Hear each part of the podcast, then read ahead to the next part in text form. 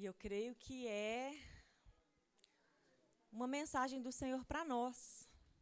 Queria que você abrisse seu coração, estivesse sensível à voz do Espírito Santo. Amém. Pai, continue falando ao nosso coração. Pai, muito obrigado por esse tempo de louvor, pela palavra também que nós já recebemos aqui.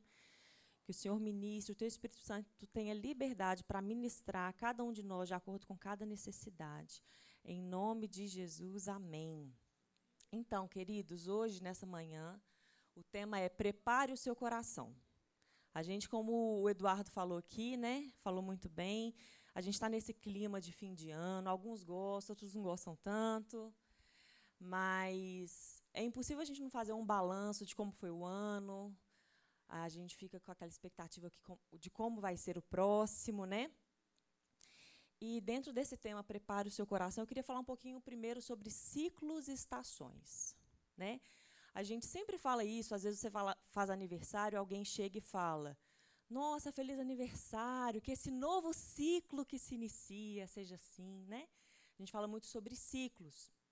Gênesis 1,14 fala assim: Declarou Deus: haja luminares no firmamento do céu, a fim de separar o dia da noite e sirvam eles de sinais para definir as estações, dias e anos.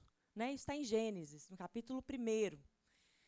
Mas nós vemos ao longo de toda a Bíblia, e nem a gente precisa nem olhar para a Bíblia, olhando para a nossa vida. A nossa vida é feita de ciclos, de fases, de capítulos, de períodos, de etapas. Não é verdade? A própria vida humana, né? A gente vê a, a questão da concepção, da gestação, da infância, da adolescência, da fase adulta, da velhice.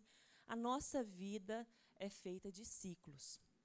Mas tem alguns aspectos importantes sobre os ciclos, né? É, a gente pode falar de o ciclo não tem uma coisa assim muito fechada. Ah, quanto dura um ciclo? Quanto dura uma etapa da vida? Não é uma coisa muito é, bem definida, muito clara, objetiva. Né? Nós podemos falar do ciclo das estações, primavera, verão, outono, inverno, primavera, verão, outono, inverno, primavera. Os ciclos eles são periódicos, não é verdade? Eles repetem, eles voltam. Nós temos também que falar sobre o tempo. Quando nós falamos de, de ciclo, a gente está falando de um tempo cronológico, né? O nosso Deus é eterno, nós somos seres espirituais eternos, mas a nossa vida aqui nessa terra obedece, está fixa, está vinculada a um período cronológico de tempo, né? Mas quando nós falamos de ciclos saudáveis, não está falando simplesmente de um ciclo como se fosse um círculo que começa, termina e volta tudo exatamente no mesmo ponto. Não é assim, né? Os ciclos saudáveis supõem mudanças crescimento, progresso, evolução, né? É interessante, gente, porque Deus, quando ele criou Adão, Deus criou Adão do pó da terra. O pessoal fica brincando que Adão não, provavelmente não tinha um umbigo. Já, já, já nasceu adulto. Mas a humanidade, os homens, eles nasceram bem pequenininhos. Cada um de nós. E a gente precisa viver as etapas do processo da vida. É natural, você tem que aprender, você vai crescer, vai amadurecer. Então, cada etapa, quando um ciclo se fecha e um novo se abre, não está abrindo do zero. Esse novo ciclo que abre, que se inicia, você traz uma bagagem para ele. Uma bagagem de conhecimento, de maturidade, de aprendizado. Não é verdade? Então, os ciclos são algo que não são, ele não termina, finda completamente e inicia do zero. Ele terminou e vai continuar a partir daquele ponto que a gente vai crescendo, evoluindo, aprendendo, né? A Bíblia fala de fé em fé, de glória em glória, né? Imagina só, gente, graça sobre graça. É algo muito tremendo, né? Mas um ponto importante quando um ciclo está encerrando e o outro está se abrindo é que é um tempo de reflexão. É um tempo de análise. Né? é como se houvesse, ao mesmo tempo que é algo cíclico, algo periódico, algo mais um ano de 365 dias vai iniciar, ao mesmo tempo é uma sensação de um renovo, como se fosse um novo capítulo, uma página em branco. Vocês têm essa sensação no coração de vocês quando acaba um ciclo e está começando outro? Gente, imagina se nós não tivéssemos ciclos, etapas e fases. Como se fosse sempre contínuo, nunca terminasse o ano, sempre fosse. Não sei, algo estranho. É como se o ciclo fizesse parte. Né? Então tem o verão, mas não é sempre o verão. Às vezes tem o outono, tem a primavera, tem o inverno. Cada etapa tem a sua é, particularidade, né? tem a sua função, que é importante tem a sua beleza, tem os seus desafios. Então, o término de um ciclo e o início de outro é sempre uma grande oportunidade. Então, hoje eu acho que é muito propício a gente falar sobre isso, né? Porque a gente está findando um tempo para iniciar outro. Então, é um momento de consideração, de reflexão, de ponderamento, de planejamento e de consagração de um novo tempo, né? Então, eu quero te encorajar, se você já não está fazendo isso, né? para que você tire um tempo de propósito para você refletir como foi o seu ano. Aquilo que você queria fazer e não fez, aquilo que você conseguiu fazer, conseguiu se superar, aquilo que você precisa tentar de novo e tentar de novo. Fala sobre uma continuidade, mas fala sobre um renovo. Né? Tem gente que vai falar assim: oh, eu vou começar tudo do zero, vou fazer tudo diferente. Tem gente que fala assim, não, teve muita coisa que deu certo, eu preciso manter isso aqui. E claro, vou fazer um ajuste aqui, outro ali, né? Ou tem muitas pessoas que falam assim, é, eu, realmente eu preciso tentar mais uma vez. Eu tentei, não deu certo. Ou eu tentei, parte deu certo. Eu preciso tentar mais uma vez, né? É, não sei vocês, eu lembro é, em épocas assim que às vezes eu queria dar um exemplo bobo aqui é, tentar parar de tomar refrigerante. Né? E aí, às vezes, você tenta. Meu marido ali, às vezes a gente fazia jejum. Gente, o jejum, finge, três dias sem refri. Nó! Pensa um, um, um, uma coisa sacrificial. Né? E aí, quando ia dando meia-noite, ao invés da pessoa dormir, já tinha um copo com gelo, com limão, e uma garrafa de Coca-Cola do lado, e ele está sentado assim, aleluia, Senhor, eu entrego. Eu falei, Du, falta dez minutos. Não, mas eu vou fazer uma oração aqui já preparado, porque meia-noite um. Né? Já. Mas aí, no outro ano, a gente tentava de novo. No outro, e a, a, hoje, eu não sei quantos anos a gente tem que não tomar refri. Mas no início era aquele desafio, né? Mas aí, no outro dia, eu falei assim, três dias, não, eu consigo cinco, né? Eu consigo dez, eu consigo tomar só nos aniversários. E a gente, gente, a gente vai aprimorando, a gente vai ficando mais forte né, nas nossas tentativas. Então, hoje eu queria, falando sobre ciclo, sobre tentar de novo, sobre vencer, sobre romper, sobre futuro, porque quando a gente está falando de ciclo, gente, de novo, pode parecer algo que é muito repetitivo, muito monótono, muito parado, mas não é. Nós estamos sempre caminhando rumo ao futuro, rumo ao nosso destino profético, caminhando na vontade do Senhor, crescendo, expandindo, é, amadurecendo, aprendendo, evoluindo. Essa é a vontade do Senhor para nós, né?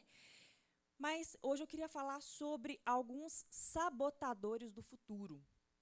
Algumas coisas que nos prendem ao passado, que nos puxam, que o ciclo ele se torna algo mais vicioso do que virtuoso, né? Então eu queria que você prestasse atenção nisso. Então, primeiro, né, cuidado com os sabotadores de futuro. Você já teve a sensação de que você está caminhando, está se esforçando, está se dedicando, mas você não sai do lugar? Gente, isso é muito ruim. É como se você estivesse numa esteira ergométrica. Você está suando, você está se esforçando, você está fazendo, mas a sensação é que você não está avançando, que as coisas estão muito. É, coisas que você já queria ter vencido estão ali presas no mesmo lugar. Aquela repetição, que aquela, aquele problema sempre volta, aquela dificuldade sempre volta. E isso é algo muito ruim, né? E é algo que o Senhor não tem para nós. Então, alguns dos sabotadores de futuro são, por exemplo, falta de perdão, amargura, inveja, decepção. Hoje eu vou destacar mais dois pontos desses. Né? Então, o primeiro ponto, que é um ponto de muita atenção para nós, todos nós, que a gente tem que tomar muito cuidado, é o ponto chamado amargura. Né? A amargura ela pode estar muito camuflada num vício de reclamar.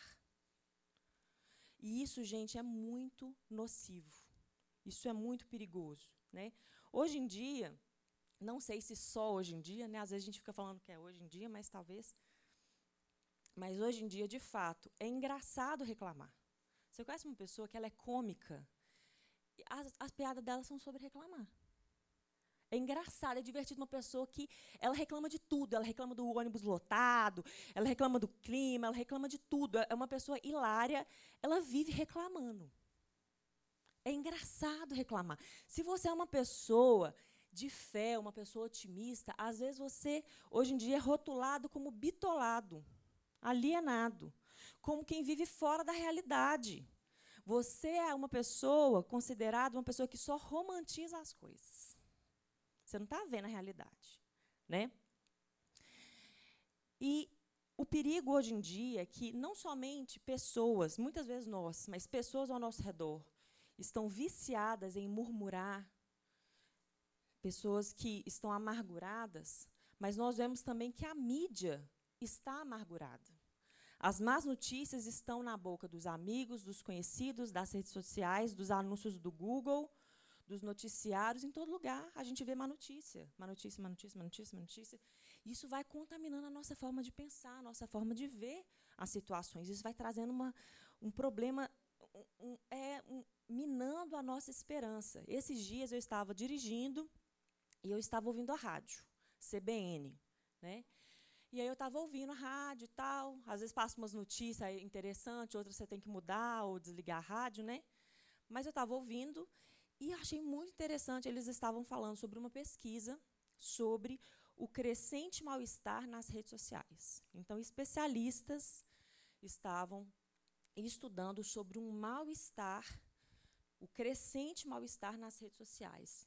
E eles estavam falando sobre, não sei se você já viu quando você está nas redes sociais, algum, alguns conteúdos que aparecem, conteúdo sensível, antes de você clicar. Hoje em dia existem até algumas políticas que estão tá obrigando o Instagram e outros, outras empresas né, dessas a avisar que é um conteúdo sensível, que pode te perturbar, que pode te incomodar, né, etc. E ele, a pesquisa, eles de, é, chegaram no, no número que apenas 10% das pessoas não clicam. Apenas 10% das pessoas veem conteúdo sensível e falam assim: eu não vou clicar. Tem gente, gente, parece que o conteúdo sensível é assim. Conteúdo sensível, conteúdo sensível, conteúdo sensível. Clica. Você não pode deixar de ver a última notícia. Gente, notícia ruim vende. Eu lembro uma vez que uma emissora tentou fazer um jornal de boas notícias. Gente, nem os crentes queriam assistir. Queria assistir, não. Oh, hoje teve doação, a empresa tal filantrópica ajudou, e esse índice aqui está melhorando, e esse aqui está melhorando, só coisa boa. Não deu ibope, não. Né? Então, notícia ruim vende. E eles falando nessa pesquisa que, apesar de só 10% das pessoas não clicarem, essas 90%, 90 das pessoas clicam, se arrependem, se sentem mal, falando, tipo assim, que pesado, mas na próxima notícia vai clicar de novo. Né? Então, é, a gente precisa tomar muito cuidado, porque a influência tanto das pessoas ao nosso redor ou das más notícias é algo que vai amargurando o nosso coração. E nós nos tornamos pessoas facilmente ofendidas, extremamente sensíveis, extremamente fragilizadas e com um ponto de vista sempre muito pessimista. Né? E a amargura, por que, que a amargura é algo perigoso? Porque a amargura te prende ao passado. A amargura é algo que te limita. É como se fosse um ressentimento, uma amargura, um pessimismo, que suga a sua esperança. Então ela te, te limita, né? Te limita a avançar. Ela gasta a sua energia. Você gasta a sua energia se lamentando. Você perde o presente e o futuro. Talvez você já foi essa pessoa, ou você conhece alguém que ficou preso ao passado lá atrás. Gente, não é difícil nós encontrarmos hoje pessoas idosas já, mas que ficaram presas em alguma parte, algum, alguma situação de amargura lá na infância. E ficaram presas, que isso limitou o crescimento delas nessas áreas. Talvez cresceram em outras. Cresceram em estatura, com certeza, porque não existe a fonte da juventude, né? envelheceram, cresceram, estão aí barbadas, mais velhas, com seus cabelos brancos, mas às vezes em áreas elas ficaram presas lá atrás, como crianças ainda, que não passaram por esses ciclos amadurecendo, crescendo, desenvolvendo, expandindo, por causa que a amargura aprisionou elas num determinado lugar. Né? A amargura é essa ferida não tratada, nunca cicatrizada, que quando algo toca é algo que machuca, né? Um outro ponto que é muito perigoso, e eu estou falando, gente, é para a gente sondar o nosso coração. Como o Senhor ministrou meu coração enquanto eu estava preparando essa palavra. Então não pense assim, nossa, fulana tinha que estar tá aqui para ouvir essa palavra. Ah, a pessoa amargurada é o ciclano. Não, vamos pensar na gente, né? Um outro ponto que é perigoso, né? A amargura, gente, ela é perigosa, mas pelo menos você vê ela. Você consegue detectar ela. Tem coisas, se toca no assunto, você já desvia o assunto, você não gosta. Você sabe que é uma área que dói, que te machuca, que te incomoda, você chora, é uma coisa assim. Você consegue detectar. É algo que não está completamente escondido. Né? Um outro ponto perigoso também é a questão da inveja. A inveja é uma coisa muito sutil, mas que a gente sabe. Os outros não sabem, não, mas a gente consegue detectar. O que é inveja? A inveja, imagina uma pessoa que ela está. É, a inveja, na verdade, é como se fosse uma crise de identidade. Eu não consigo ver o meu valor ou a, a beleza daquilo que o Senhor tem para mim, do meu propósito. O, o, o propósito do outro é melhor, o dom do outro é melhor, a família do outro é melhor, a, a, a aparência do outro é melhor. Eu não consigo ver a beleza do meu em detrimento ao outro. E a inveja faz com que eu, ao invés de olhar para mim e desejar, nessa questão dos ciclos que a gente está falando, crescer em Deus, olhar para o meu propósito, para a minha jornada, para mim, para a minha vida, eu posso estar até estancado, mas o outro que não pode avançar. Né? Então, eu, a inveja é algo que deseja que o outro não avance porque se ele tiver mal, ou se ele tiver, na minha ótica, igual a mim, eu me sinto mais confortável. É algo que me traz um desconforto ver o avanço do outro, como se Deus está abençoando o outro, o outro está avançando, está tirando algo que é meu. Né? A inveja é algo muito maligno. Nós vemos pela palavra de Deus que Jesus foi morto ali, né? E os, os religiosos tinham profunda inveja do Senhor. É uma, uma inveja você desejar o mal sem causa. Né? É por um problema seu de identidade. Apesar da inveja ser algo extremamente nocivo, perigoso, implacável, terrível, você também consegue identificar a inveja no seu coração. Você consegue. Outras pessoas não conseguem, não. A gente disfarça super bem. Mas a gente sabe e a gente pode, com certeza, ir para o Senhor e tratar esse problema no nosso coração. Né? O Senhor já levou tudo e nós podemos, com certeza, ter cura na nossa, na nossa vida nessa área. Mas o terceiro ponto que eu quero falar um pouquinho mais, que é um ponto muito, muito, muito perigoso, é porque ele é extremamente sutil e às vezes a gente não consegue perceber. E também é um sabotador de futuro, é algo que pode te puxar para o passado, te manter estagnado se chama decepção. Repete comigo assim: decepção. Por que, que a decepção é tão perigosa? Porque ela é muito sutil. A decepção ela é muito, muito camuflada. A amargura, a gente sente dor. Então, quando você encosta no lugar, ele dói, você, ai, aqui está ferido. Eu preciso de cura. Quando que você vai procurar um médico, um tratamento? Quando você percebe que tem alguma coisa errada. A inveja, quando você sente inveja, é uma coisa assim que te incomoda, é uma coisa assim que você percebe que tem um trem errado. Percebe. Agora a decepção, ela é muito sutil. Por que, que a decepção ela é tão silenciosa, tão sutil, tão perigosa? Porque você já tentou. Se você se decepcionou, é porque você já tentou. Por definição, a decepção é uma desilusão, é um desapontamento. Imagina a imagem de um lápis bem apontadinho. Agora imagina uma imagem de um lápis gasto, desapontado. Se ele está desapontado é porque ele já se gastou. É porque ele já tentou, ele foi e tentou de novo, tentou de... aí chega uma hora que você fala assim, oh, eu já tentei, isso não é para mim. E por que, que a decepção ela é tão terrível, ela é tão perigosa? Porque muitas vezes nós, com certeza de forma errada, temos uma ofensa contra Deus, porque as coisas não saíram como nós gostaríamos. Né? É, é uma decepção, a decepção é como se fosse um ladrão que rouba o nosso senso de, senso de propósito e acusa a Deus de ser infiel. Nossa, irmã, misericórdia. A decepção é isso. Né? Vamos dar nome aos bois. A decepção é um ladrão que rouba o nosso senso de propósito e acusa a Deus de ser infiel. Por mais que você não fale com as suas palavras, por mais que você. Não, imagina, não posso falar isso, porque você sabe que é errado falar isso. Né? E o Eduardo falou aqui, né? O Du falou aqui mais cedo sobre a gente ter uma vida por propósito, nem por necessidade, nem por oportunidade, mas por propósito. E a decepção é algo que rouba o nosso senso de propósito. Eu tentei, mas sabe o que acontece, Camila, que você não está entendendo? Eu não sou, eu não fui boa o suficiente. Eu não sou bom o suficiente. Eu não, fui, eu não fui reconhecida como eu deveria.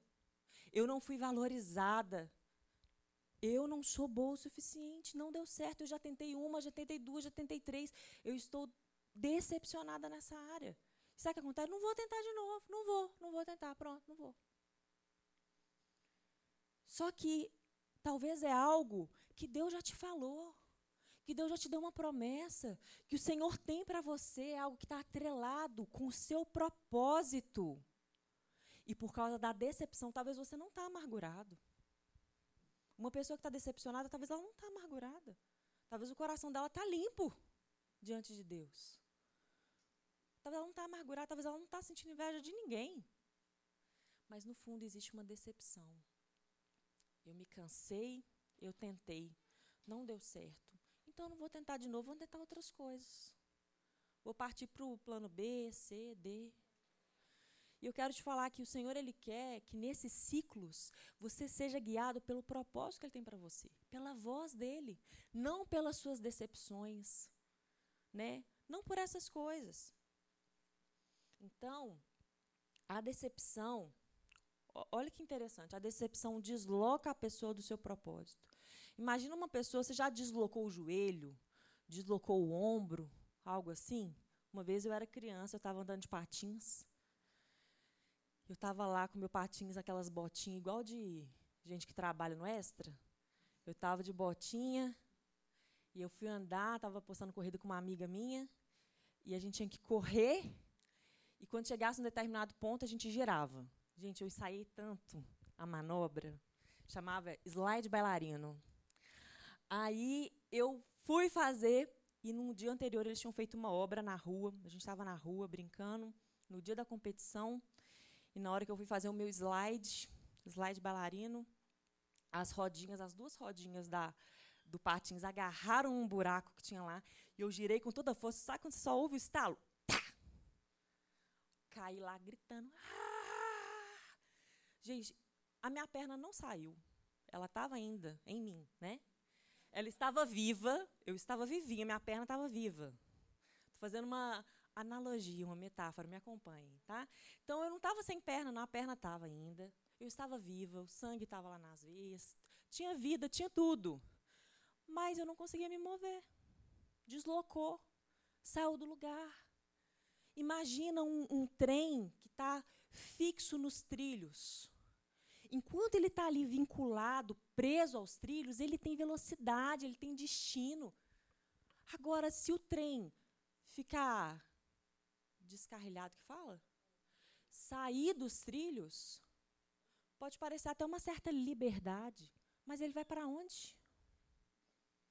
Deslocou, saiu do lugar, né? Então, a gente tem que tomar muito cuidado com essas coisas, com a amargura, com a inveja e com a decepção. E já que a gente falou dos problemas, eu quero falar agora sobre o remédio. Porque, glória a Deus, existe remédio, amém? E eu vou falar de novo sobre gratidão. Gente, gratidão é um antídoto tão poderoso, mas tão poderoso. Se você quiser pesquisar na Bíblia sobre gratidão, você também pode colocar ações de graças. E você vai ver inúmeros versículos, inúmeros, infindáveis sobre ações de graças. A gratidão é o reconhecimento de uma pessoa por alguém que lhe prestou um benefício, um auxílio, um favor, né? O pastor Cláudio vive falando aqui. Deus é bom em todo tempo. Em todo tempo, Deus é bom. Deus é bom só nos tempos pacíficos, só em tempos de abundância, de alegria. Aleluia! Não. Deus é bom também nos tempos difíceis, nos tempos penosos, ele continua sendo bom, ele continua conosco. Nós temos motivos para sermos gratos. Ah, Camila, mas você não sabe o que eu passei. Não quero romantizar minhas más experiências. Não vem com essa, né? A verdade, queridos, que nós não podemos ser guiados pelo nosso coração. Nós precisamos liderar o nosso coração. Olha o que a palavra fala em Jeremias 17:9. Ora, não há nada mais enganoso e irremediável do que o coração humano, e a sua doença é incurável. Quem é capaz de compreendê-lo? Jeremias 1, desculpa, Jeremias 17, 9. Se o coração ele é enganoso, como eu vou deixá-lo me guiar? Nós precisamos liderar o nosso coração. O Senhor já nos deu uma nova natureza. Né? O Senhor já nos deu todas as ferramentas. Então, se o meu sentimento é de amargura, eu não posso falar, mas eu estou amargurado, então eu vou seguir por esse caminho. Não, não, eu estou amargurado. Obrigado, Senhor, porque eu tenho o Senhor. Cura meu coração. O Senhor, Ele nos cura. Né? Ele nos cura totalmente. E eu queria trazer um exemplo aqui na Bíblia de alguém que tinha todos os motivos para ser uma pessoa amargurada. Queria falar sobre o exemplo de Daniel, o profeta Daniel. Gente, às vezes a gente lê a história de Daniel. Todo mundo sabe Daniel na cova dos leões, né? Você vai lendo, se você prestar atenção assim na profundidade da história de Daniel, gente, é muito incrível, né? Então, a história, o livro de Daniel, no primeiro capítulo, começa falando que Jerusalém foi atacada e sitiada. Imagina a sua cidade, a cidade que você ama, a cidade das promessas, foi atacada e sitiada. O que, que significa uma cidade atacada e sitiada? Será que pessoas morreram?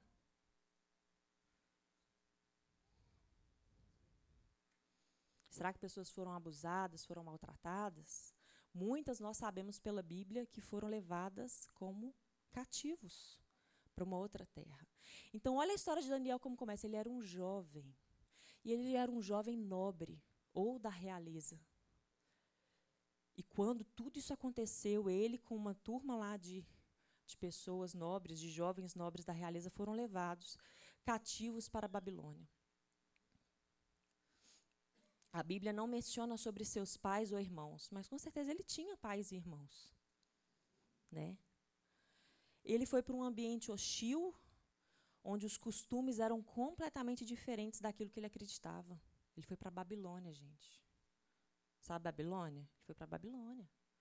Um rei, né, um imperador extremamente perverso, profano, arrogante, implacável, presunçoso um homem perverso, que estava dominando vários e vários reinos da época, o homem mais poderoso da terra naquela época.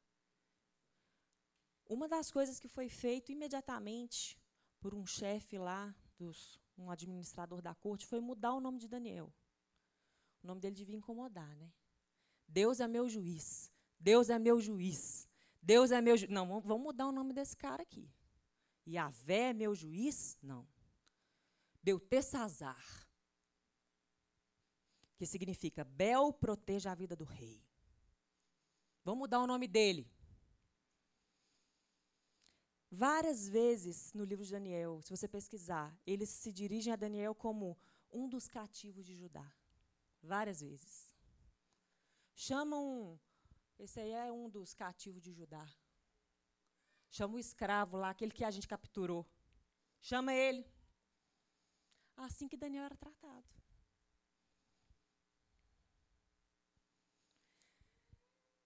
Tem uma parte que o filho de, de Nabucodonosor vai chamar Daniel e chama, fala assim, ó.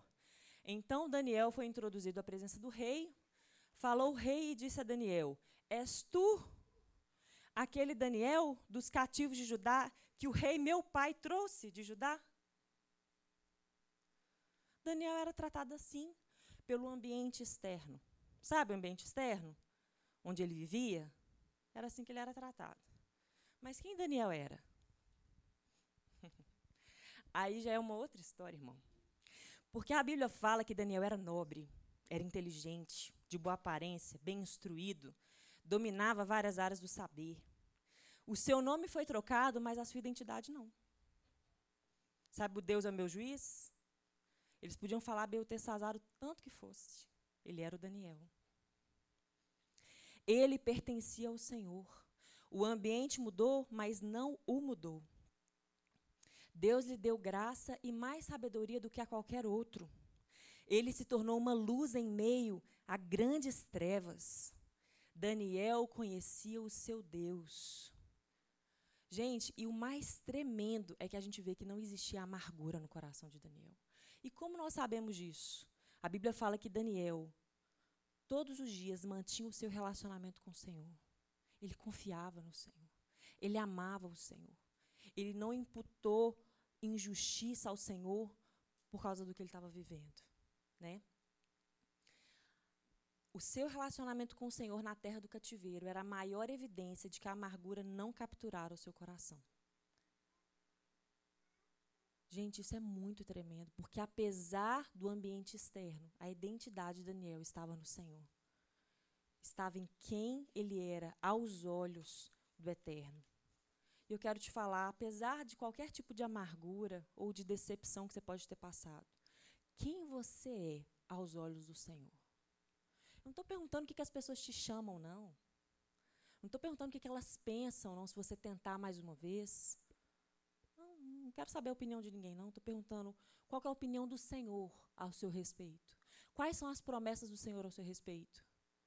Esses dias eu vi um pastor chamado Bill Johnson falando de um amigo que ele tinha, que já faleceu, que tinha decorado todas as promessas que ele encontrou na Bíblia, ele tinha decorado, mais de 7.700 promessas.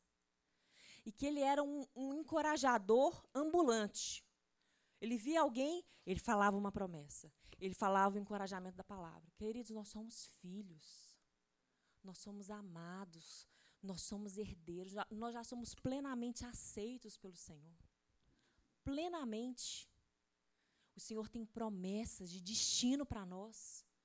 E o que eu quero te alertar nessa manhã é que se você, mesmo como um filho, ficar deixando amargura, ressentimento, inveja, decepções roubarem o seu propósito, o seu senso de destino, você vai ficar igual nessa esteira, igual esse ratinho lá, o hamster lá na rodinha.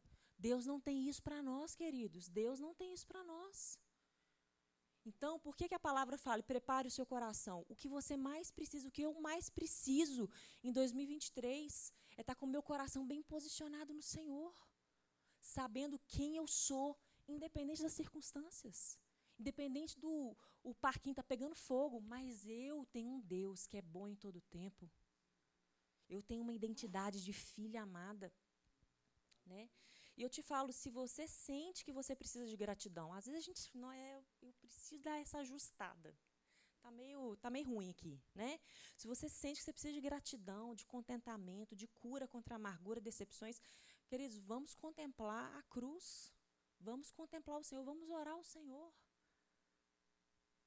O sangue do Senhor ainda fala. Né? O sacrifício do Senhor é tremendo e é eterno, perfeito. E talvez você fale assim, não, Camila, mas e quando acontecer uma coisa ruim, eu não posso reclamar? Gente, reclama, pode reclamar sim. Reclama com Deus. Né? Através da oração. Se você ler Daniel 9, Daniel 9 fala sobre a oração de Daniel. Com Deus, ele rasgava o coração dele na presença do Senhor. Né? A Bíblia fala: não andeis ansiosos de coisa alguma, em tudo, porém, sejam conhecidas. Não é para você ocultar e fingir que está tudo bem. Sejam conhecidas diante de Deus as vossas petições, pela oração, pela súplica, com ações de graças, com gratidão, com alegria, sabendo quem o Senhor é. Amém? Então, voltando aos ciclos, a gratidão, gente, quero deixar um ponto importante aqui. A gratidão pode parecer algo necessário e coerente somente com a linha de chegada. Ah, está terminando um ciclo? Momento de gratidão. Vamos todos vestir de branco, dar as, as mãos e cercar a igreja como um símbolo de gratidão. Não estou falando disso. Né? Gratidão, a Bíblia nos ensina que ela é coerente não somente com a linha de chegada, mas como um ponto de partida. A gratidão é fundamental para você iniciar algo novo. Olha o que a Bíblia fala em Salmo 100. Entrai pelas portas dele com gratidão. E em seus átrios com louvor. Louvai-o e bendizei o seu nome, porque o Senhor é bom e eterna a sua misericórdia, a sua verdade dura de geração em geração. Entrai por essas portas. Isso fala de início, com gratidão. Amém? É, deixa eu acelerar aqui. Então, os ciclos precisam caminhar rumo ao futuro e Deus te libertou para a verdadeira liberdade. O Senhor te libertou para a verdadeira liberdade. Não é para você ficar preso com amargura, com falta de perdão, deixando as decepções te prenderem, mas é para avançar. E o último ponto, a fé.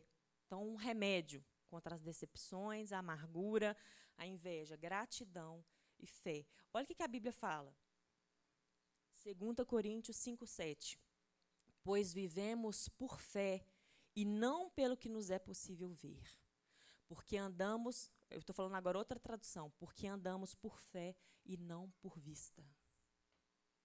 Nós andamos por fé e não por vista. Por que, que eu trouxe essa palavra hoje para você? Para te lembrar. Eu sei que você já sabe, eu já sei. Mas às vezes a gente precisa lembrar. Não ande por vista. Você foi chamado para andar por fé.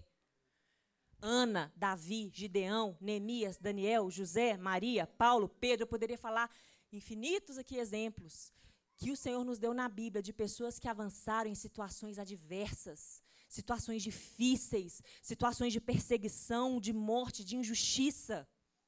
E foram quando eles prosperaram. Lembra de José, de Daniel, José, é, é, de Maria, Neemias, Gideão, o apóstolo Paulo, o apóstolo Pedro. Querido, nada pode nos separar do amor de Deus. Nada pode tirar você do seu propósito. Cuidado com os perigos internos. Não são os externos. Cuidado com a amargura, com a falta de perdão, com coisas que contaminam a sua fé, que te deslocam do propósito. Cuidado. Então, nós não vivemos por vista, nós vivemos por fé. O Espírito Santo testifica no nosso espírito que nós somos filhos de Deus. A nossa identidade está firmada nele e o nosso futuro nas mãos do Senhor. Eu quero te encorajar nessa manhã. Se você precisa tentar de novo, tenta de novo. Pede a Deus uma estratégia diferente. Algo que você já abandonou e não era para você ter abandonado. Seja guiado, não seja guiado por ofensa. Tem pessoas que elas são guiadas por ofensa. Eu estou indo bem aqui. Nó, pisou na bola. Ah, não. Eu ia continuar, mas você pisou na bola? Eu vou vir por aqui. Querido, quem te guia? Quem que te guia, irmão? É o Senhor que nos guia. Olha o que a Bíblia fala, Romanos 8, 28. E sabemos que todas as coisas contribuem juntamente para o bem daqueles que amam a Deus, daqueles que são chamados segundo o seu propósito. Todas as coisas contribuem para o bem daqueles que amam a Deus, dos que foram chamados segundo o seu propósito. Eu não vou ler, não, mas no texto de Lucas 2, 1 a 6, fala que houve um decreto de César Augusto, na época de José e Maria, Maria grávida, e houve um decreto, gente, ela já de barrigão, quase com a, a gravidez a termo, né? Devia, sei lá, umas 37, 38 semanas, não sei. Mas ela estava com um barrigão lá, o enxovalzinho dela pronto, tudo certo, esperando para o neném nascer. E aí, o bendito do César Augusto me vê um decreto que eles todos tinham que se alistar, cada um na sua cidade, né? Era o primeiro alistamento feito por Quirino, presidente da Síria. Então, José subiu da Galileia, da cidade de Nazaré, a Judeia, à cidade de Davi chamada Belém. E ele foi se alistar-se com Maria. Gente, pensa uma situação que parecia, parecia, só parecia, parecia totalmente fora de contexto, de lugar. Meu Deus, já com esse barrigão. O César Augusto manda um decreto, a gente tem que fazer alistamento para fazer censo lá em Belém. Estou aqui em Nazaré com tudo prontinho para a chegada do neném, do Salvador, do Messias, do prometido. E ela teve que ir. E para piorar a situação de Maria, gente, para piorar, eu estou pensando na Maria, tá? Estou pensando na Maria, vocês me dão licença. Mas para piorar, ela chega lá, tipo assim, vamos fazer esse censo rápido dar tempo de voltar. Gente, a mulher, quando quer ter neném, ela planejou. Você acha que ela não planejou, não? Onde quiseres nascer, irei. Não foi assim, não. E aí, ela estava lá. Foi fazer o censo. E, gente, quando ela chegou, o hotel tudo cheio. Tudo cheio, ninguém podia recebê-los. E pior, ela entrou em trabalho de parto. Começou a sentir as dores. José vai nascer aqui, não acredito. Queridos, parecia que era uma coisa que estava fora do propósito. Mas a Bíblia fala que o ungido de Deus nasceria onde? Em Belém. Tinha coisas que o anjo avisou José e eles se deslocaram. Tinha coisas que eles não sabiam e eles foram empurrados para aquela situação. E a palavra do profeta se cumpriu, mesmo sem eles terem planejado. A palavra do profeta se cumpriu. Todas as coisas cooperam para o bem daqueles que amam a Deus, daqueles que foram chamados segundo o seu propósito. Queridos, às vezes a gente está olhando para situações e a gente está amedrontado. Como se a gente estivesse com o nosso futuro nas nossas mãos. Isso não é de Deus, não.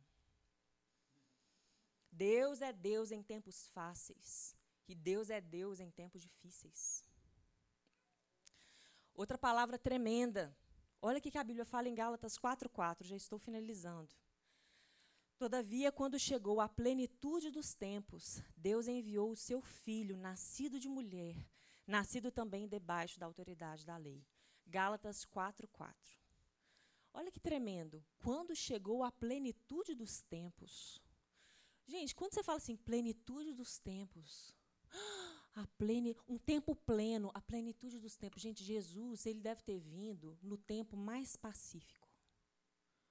Na época mais perfeita para vir um filho de Deus, gente. Tinha que estar tá tudo, tudo o tapete vermelho diante dele. Tudo pronto, tudo perfeito, pacífico, próspero, abundante, tudo civilizado, organizado. Foi assim que foi o nascimento e a vida de Jesus? Em quais circunstâncias Jesus nasceu e viveu? Como era o ambiente econômico, político, religioso da época? Jesus foi mal compreendido? Queridos, nada externo comprometeu o propósito do Senhor. Muito pelo contrário. Quando eles tentaram né, matar as crianças para assassiná-lo, quando tentaram fazer isso injustamente, aquilo, quando eu, esse exemplo que eu dei de Maria, todas as coisas Satanás devia ficar furioso que ele estava trabalhando, né? E as coisas encaixando, porque Deus é Deus e sai da reta. E nós precisamos terminar esse ciclo e começar um novo com esse pensamento. Eu sirvo a um Deus que é grande, que é soberano, que é bom, que cuida de mim. Os pensamentos de Deus a meu respeito são pensamentos de paz e não de mal. E eu não vou deixar, eu não vou permitir que as decepções, que a amargura ou que inveja me prendam e que eu não consiga prosseguir junto com o Senhor nesse propósito. Pode ficar de pé no seu lugar. Quem vai te influenciar? Essa é a pergunta de hoje. Quem vai te influenciar? Você vive pela ótica de Deus ou pela ótica das circunstâncias? Quem vai te influenciar? Queridos, e quando eu estava preparando essa palavra, pode ficar de pé, pode fechar os seus olhos. Eu quero que você, esse momento é seu. É você e o Senhor. Mas eu quero te falar, veio algo muito, muito claro na minha mente quando eu estava preparando essa palavra. E eu quero te dar uma palavra profética. Ouve bem o que eu estou te falando nessa manhã. Retire as suas promessas da prateleira. Às vezes nós recebemos promessas do Senhor e nós pegamos essas promessas, não é que nós jogamos no lixo, mas é como se nós pegássemos as promessas do Senhor e colocássemos numa prateleira. E tem um tanto de promessa empoeirado, parado há um tempão. É como se a gente falasse assim: ah, o dia que Deus quiser, Ele vai fazer. Queridos, tem promessas que é só o Senhor que vai fazer mesmo. Mas tem muitas e muitas coisas que Ele te chama como um cooperador. E a função de preparar o seu coração é sua. Porque a parte do Senhor está completamente pronta. Completamente feita. O Senhor já nos fez promessas. Ele tem o sim e tem o amém. E hoje Ele está esperando o seu sim e o seu amém. Se você crê que essa palavra foi para você, se você quer receber uma oração, Quero te chamar para vir aqui na frente, nós vamos orar por você. Ou se você quer se reconciliar com o Senhor, o Senhor ele te aceita, ele te ama, mas você precisa reposicionar o seu coração diante do Senhor. Pode vir aqui para frente também.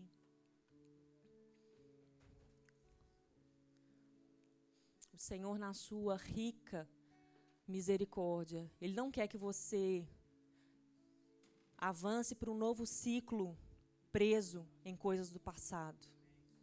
Todas as amarras já foram cortadas. Satanás ele faz um esforço de uma ilusão, de ameaças para nos manter fixos no lugar, para nos deslocar do nosso propósito. Mas maior é o Senhor, o nosso redentor, o nosso salvador. E hoje todas as cadeias de engano caem por terra Pai, nós queremos abençoar a vida de cada irmão querido que está aqui na frente, Senhor. Deus, e no nome de Jesus nós declaramos cura para cada coração. Cura contra toda a amargura, todo ressentimento. Fato é que nessa vida nós passamos sim por injustiças, como Daniel passou, como o próprio Jesus passou. Nós passamos por injustiças, nós passamos por decepções, por ofensas, mas a nossa identidade não ficou nisso, não está nessas coisas. Deus, o Senhor não nos olha como tão pequenos e frágeis e pobres, mas o Senhor nos olha como vencedores. Nós somos mais do que vencedores naquele que nos amou. Aquilo que fizeram conosco faz parte da nossa história ficou num capítulo atrás, mas a cura vem logo a seguir, no, no próximo capítulo. E a nossa história não termina aqui. Deus, e no nome de Jesus eu quero abençoar a vida de cada irmão precioso, e nós declaramos como igreja restauração, cura, um avanço profético. Nós não ficaremos presos, acorrentados em nada do que nos aconteceu, mas nós prosseguiremos para o alvo para o destino profético que o Senhor tem para nós, Pai. Muito obrigado. E nesse mesmo espírito de gratidão, de adoração, de revelação, Senhor, nós vamos celebrar a ceia do Senhor. Pai, nós queremos te agradecer pelo teu sangue que foi derramado, pelo teu corpo que foi partido em nosso benefício.